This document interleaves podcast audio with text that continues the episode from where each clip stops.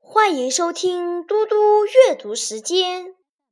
今天我要阅读的是诗歌《神奇的书》。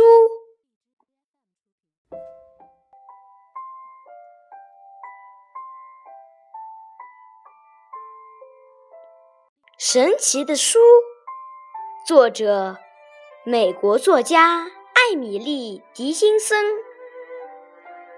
没有一艘非凡的战舰能像一册书，把我们带到浩瀚的天地；没有一匹神奇的骏马能像一首诗。